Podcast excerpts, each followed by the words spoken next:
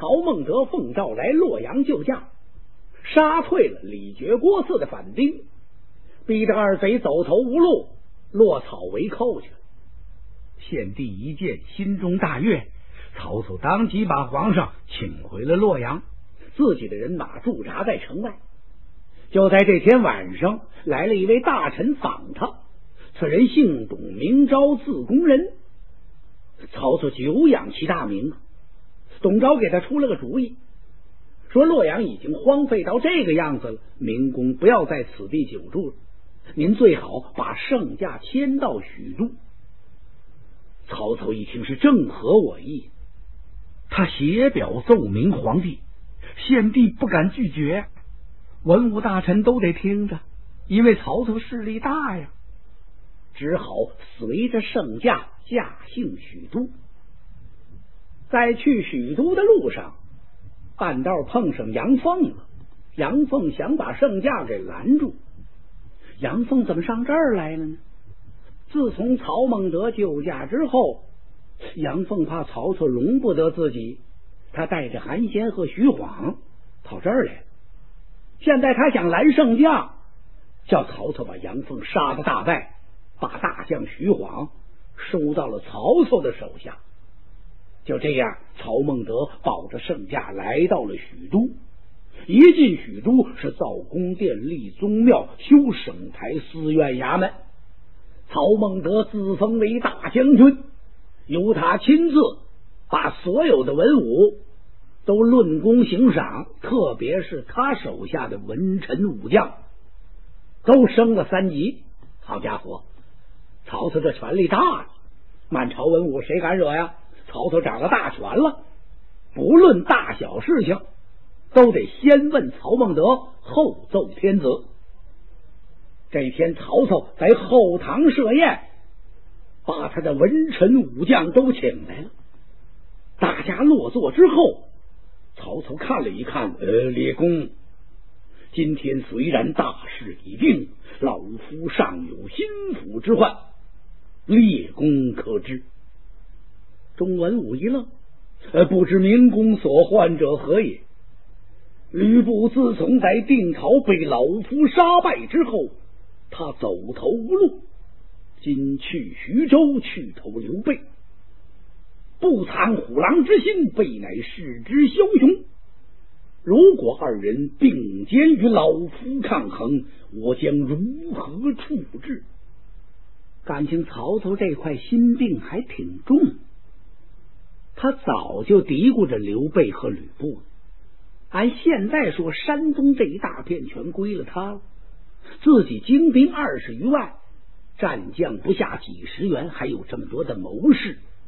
从现在自己这个势力、这个身份都够说了，天子也由洛阳被他给劫到许都来了。可就这个事儿，使他是坐不安席。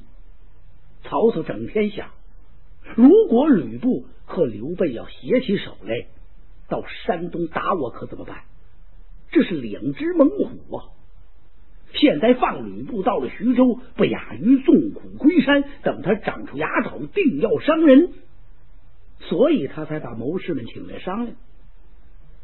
荀彧一听，这有何难？明公啊，我有一计，刘备、吕布可除。刘备现在虽然统领着徐州，但他这个官是假的，是陶谦让给他的。我听说过，他虽然表奏过朝廷，天子那时候正在逃难，没工夫给他下诏书，就是说承认他了。借这机会呢，您可以给他下一道诏书，就让刘备当这徐州牧，而且您再加封他个将军，刘备一定会高兴的。另外，您再秘密的给他写封书信，叫他见机行事，把吕布杀了，这不就完了吗？如果说吕布知道了刘备要杀他，他一定和刘玄德反目。或许说吕布能把刘备杀了，咱们再去打吕布。我这叫二虎争食之计，请明公裁夺。哎呀，先生高计叫我太好了。第二天，曹操就派出一个使臣去，拿着这诏书就走了。那诏书不是天子下的，就是他写的。他现在说什么就是什么，而且秘密给刘备带了封书信。天使就奔徐州来了。刘玄德干什么呢？玄德正在写贺表呢。他听说天子有打洛阳迁都许昌了，他要上表祝贺。正在这时，听说天使到，赶快设摆香案接旨。旨意写得很清楚，封刘备为徐州牧，加封他为征东大将军。接完旨之后，得款待来使啊，备好酒菜，在吃酒当中，来使就告诉刘玄德：“玄德公啊，曹将军待您可不薄啊！据我所知，他在天子面前以及众文武的跟前，不断的夸奖您，说您胸怀大才，胸藏大志，还让我给您捎来一封书信。”说着，这天使就把这封信交给刘备。刘备把天使招待完了，送回馆驿。他把这信打开，这么一看呢，哎呦，曹操让他杀吕布，这我得跟我俩兄弟商量商量。他把关羽、张飞给找来了，把信给这哥俩这么一看，张飞当时摁剑大笑，哈哈，太好了！早就应该杀了吕布这匹夫！住口！刘备朝他摆摆手，这是秘密的事情，你嚷嚷什么呀？刘备不让张飞喊了，你等我再想一想吧。第二天一早啊，吕布有小沛上徐州来了，他干嘛来了？吕布听说天子下了诏书，封刘备为徐州牧、征东大将军。他来祝贺来了，刘备赶忙把吕布给接进了大堂，然后摆酒。刚把酒宴摆下，张飞打外边进来，腾腾腾，他大踏步的闯进了厅堂，一问肋下宝剑，嚓啷的这么一声，把剑就抽出匣外。吕布皮肤，休走！看剑！啊！当时把吕布吓坏了。哎呀，翼德将军，你这是为何呀？说着话，吕布看着刘备，心说这是怎么回事啊？您摆酒款待我，您兄弟提了宝剑过来就宰，这到底是因为什么呢？刘玄德赶忙站起来，翼德大胆，不许无礼，还不与我退了出去！嗯，张飞这气儿没消。提着剑站在那儿，他不走。吕布一看，慢来慢来。吕布过来了，怎么回事？这我得问问。翼德将军，你究竟这是为什么呀？一声不响，举剑进门就杀，这得说个明白。说的什么明白？非是俺老张要杀你，就连曹操都要杀你。他给我大哥来信了，说你是不义之人。好嘛！让这位三爷给抖了出去了。吕布越听越糊涂，什么？曹操说我是不义之人，这都哪儿跟哪儿啊？刘备赶忙把张飞给推出厅外，然后就把曹操那封信让吕布看了。吕布一看这信呢，哭了。这是曹操在离间你我呀！宣德公，你是把我捆绑起来装入囚车母龙送到许都，还是将我的人头砍下？哎，兄台只管放心，刘备不是那不义之人，我做不出这种事情来。我要是杀你，我还能给你看这封信吗？仁兄，你只管回小沛去，我给曹操写一封回信也就是了。吕布谢过玄德误杀之恩。刘备刚把吕布给送走，关羽、张飞打外边就进来。张飞是满脸的怒气：“哎呀，我的哥哥，你怎么到底把吕布给放了？曹操还有信，没信我都想杀了他，就把他杀了不就得了吗？你知道什么呀？”刘备这回可不让了，翼德，你特意的鲁莽了，以后不许这样，我正在和吕奉先饮酒，你提剑闯进厅堂，这成个什么样？以后再做些什么事情，先想一想，然后再做。我不杀吕布，有不杀他的道理。曹操这封信，你不是已经看了吗？啊，是啊，看了。你都看出什么来了？哎，我看就是让哥哥你把吕布杀了。你还看出什么来了？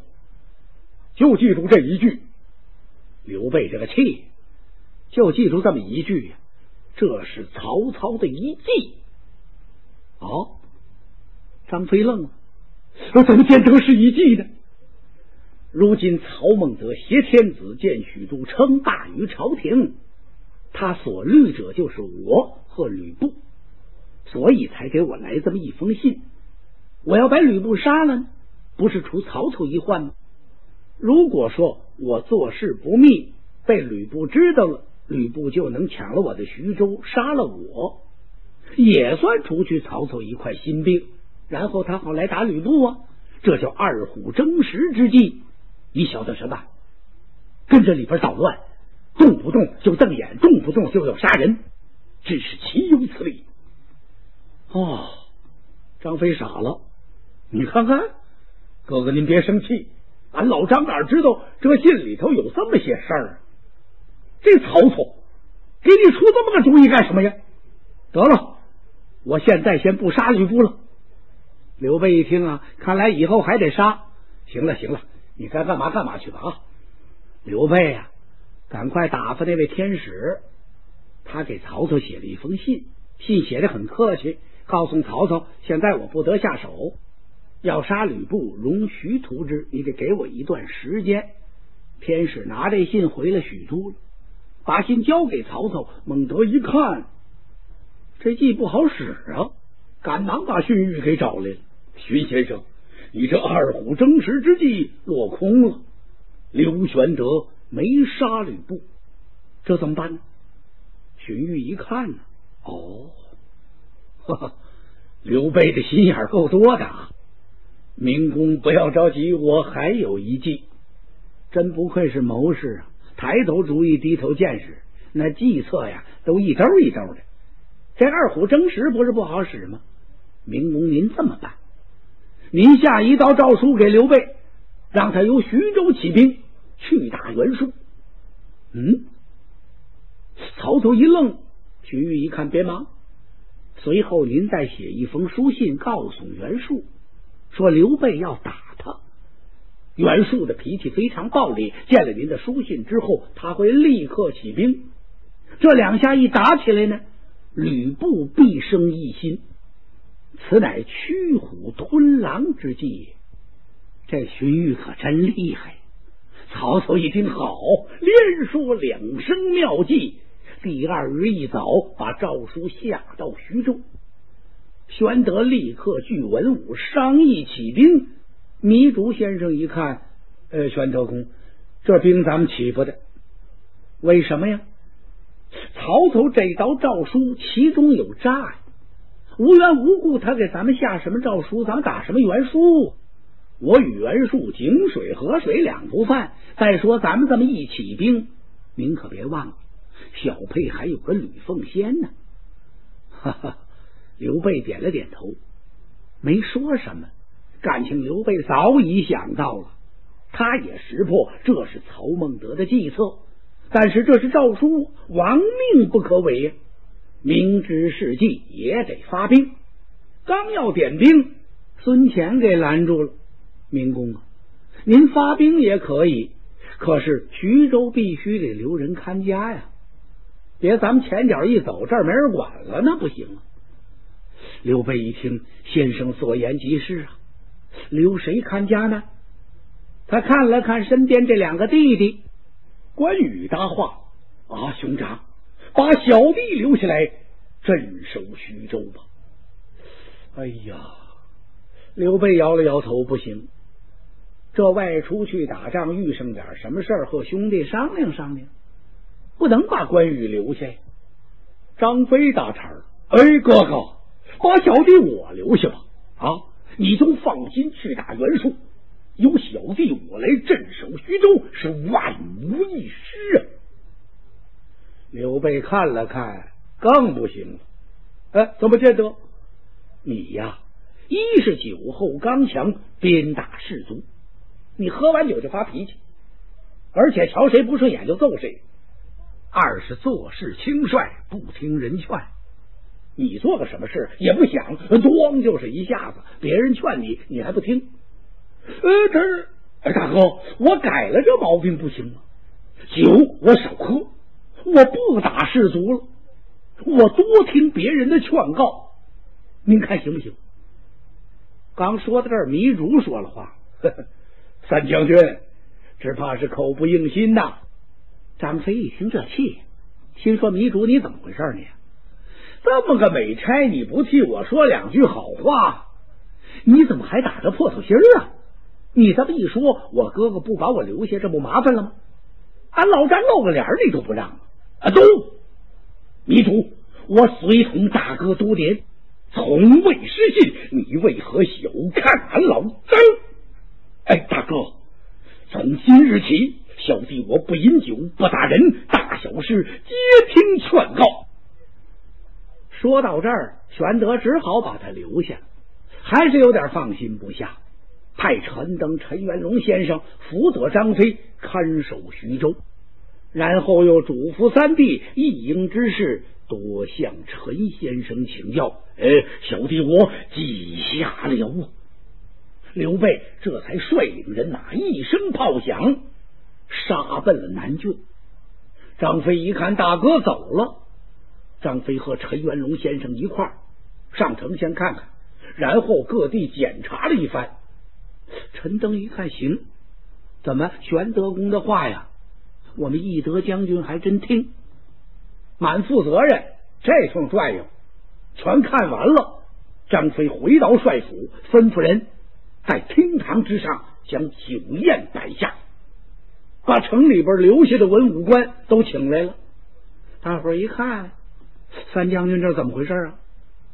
不是明公临走的时候已经嘱咐了吗？不许喝酒。他也说了一定把酒戒了。这今儿晚上怎么大摆筵宴呢？等都坐下了，张三爷站起来了。呃，列位大人，我家哥哥临走之时再三叮嘱，不许俺老张饮酒。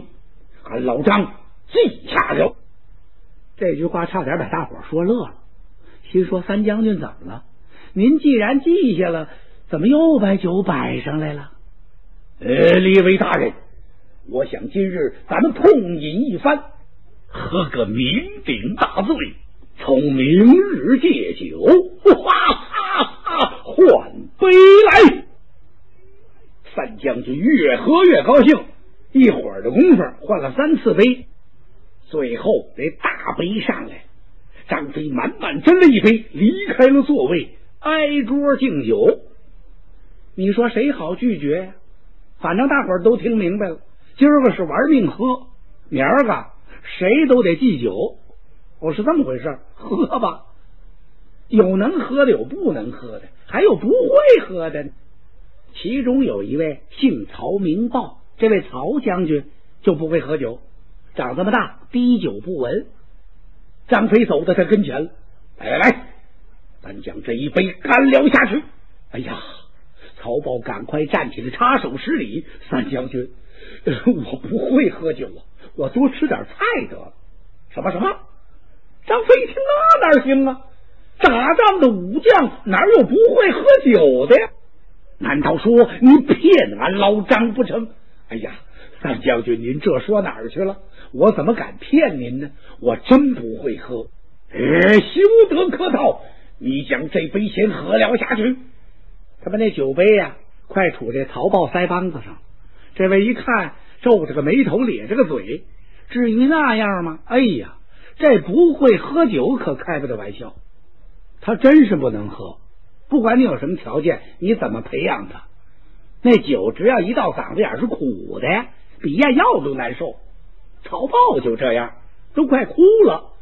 三将军，我真不能喝，我这个酒是从天借。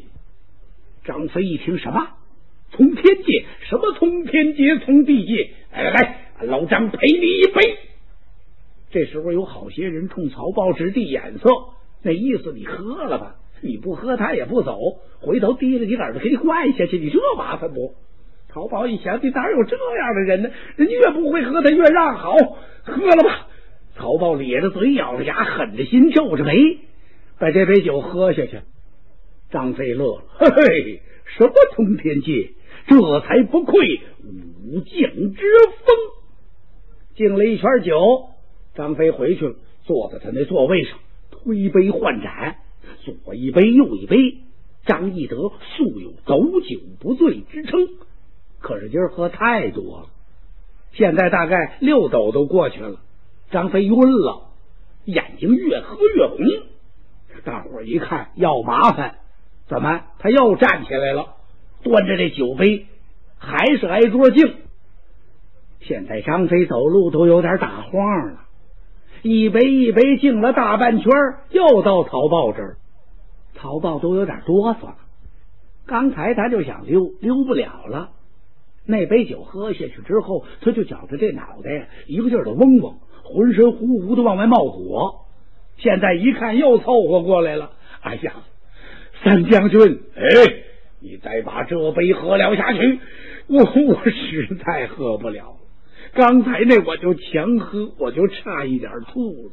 这么多人都这儿坐着吃饭，我不敢吐，干脆告诉您得了，说什么我也不能喝，我不会喝。嗯，张飞把眼睛瞪起来，不会喝，方才那杯酒哪里去了？曹豹心说：“你讲理不讲理？刚才你是硬逼着我喝下去的。”三将军，我真不能喝了。哼！张飞把眼睛一瞪：“好大胆！你敢违我将令不成？应该重责一百军棍！你看看，人家不喝这酒，他要打人家。”陈元龙赶快过来：“三将军，曹豹将军不能喝，就算了吧。宣德公临走的时候，不是嘱咐过您吗？”张飞一听来气了：“走！”你文官只管文官之事，休来问我。曹豹这时候可真没辙了，要再把这杯喝下去，当时就得死在那儿。三将军呐，您就不管怎么说，我这酒也喝不下去了。我求求您把我饶了得。您不看僧面看佛面，看在我女婿的份上还不行吗？张飞迷迷糊糊的一听，什么？你女婿？哪一个是你的女婿？呃，就是那吕布吕奉先。哈哈！张飞一听，这气大了。好啊，你拿吕布来吓唬我呀！我本不打算打你了，就冲你这一说，非打不可。打了你曹豹，就等于打了那吕布一样。哎呀，将他与我拖了下去。啪的一声，把酒杯也摔了。这大家伙就劝呢，那哪劝得住啊？把曹豹给拖下厅堂，噼嚓啪啪打了五十军棍，打的是皮开肉绽，鲜血直流啊！大家苦苦解劝，这才算把曹豹饶了。张飞喝的是大醉不醒，这顿酒席就算散了。曹豹回到家里，越想越窝心。这张飞太可恨了，这羞辱之仇非报不可呀！他想来想去，想出了个主意，悄悄的给吕布写了一封书信。在信中，他告诉吕布，刘备带兵去打南郡，留下张飞在这看家。今天晚上张飞喝的不省人事，你正好来取徐州，难得这么个机会。取过徐州去之后，我把张飞杀死，也好解一解这酒席宴前羞辱之恨。吕布接着这封书信，马上把陈宫请来商量。陈宫想了一想，将军，这正是一个机会，咱们何必总在小沛这地方这么窝屈着呢？此地非是你我久居之处，应该去徐州。嗯。公台言之有理，吕布连夜起兵，夜晚三更时分，他们有小沛就杀到徐州了。小沛离徐州只是咫尺之地，几十里路，撒马就到。等兵马来到徐州城下，吕布借着月光一看，城楼上没有多少兵，影绰绰有那么十几个人。这些人都是曹豹安排的。一看吕布人马到了，他们就问哪里的人马？我们是奉玄德公之命回徐州送信的。等一等，我们开关下锁，哗啦的一声，把城门开开。吕布领着人马就杀进来，一直杀到帅府前。张飞这时候正睡呢，睡得可香了，是呼声如雷呀。四个小校才把他给摇醒喽。三将军，快醒醒，把吕布带兵杀进了徐州！啊！张飞翻了个身，睁眼瞅了瞅这几个小校，你们吵些什么？吕布杀到帅府前了！啊！张飞这回听明白，他呜的一下坐起来，头有点沉，腿有点飘。你弹枪，对马。有人赶快把盔甲拿过来。张飞就戴这盔呀，戴了半天，还是戴歪歪了。那甲穿不上，披着吧。提着这枪就出来，丈八蛇矛，枪尖朝后，根本没明白。翻身上了马，杀出了帅府。一见吕布，张飞大叫一声，是拧枪就刺，砰一下就给他来了一枪转，把吕布吓了一跳。吕布一看，这什么兵器？张飞的丈八蛇矛怎么换了？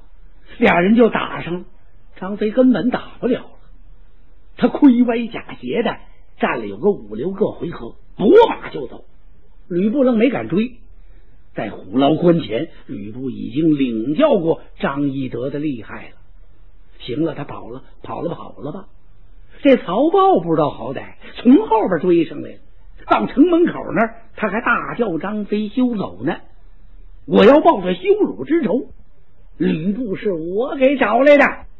张飞一听啊，原来是这么回事啊！气得他回马一枪，咔，挑曹豹于马下。然后张飞带着十几员兵将找到了大哥刘玄德。哥哥，我把徐州丢了。玄德长叹了一声。哎得何足喜，失何足忧啊！可把旁边的关羽给急坏了。三弟，咱们嫂嫂呢？啊，他这个嫂子也陷入了城中。哎呀呀！你呀你呀，三弟呀，大哥怎么说你来着？你又怎么答应的哥哥呀？现在徐州也丢了，把嫂嫂也陷于城中，你还有何面目来见我家兄长？几句话把翼德问的是哑口无言。咋咋咋！他伸手拔出宝剑，干嘛摸脖子得了？这真是举杯欢唱，情何妨？拔剑捐身，回已迟。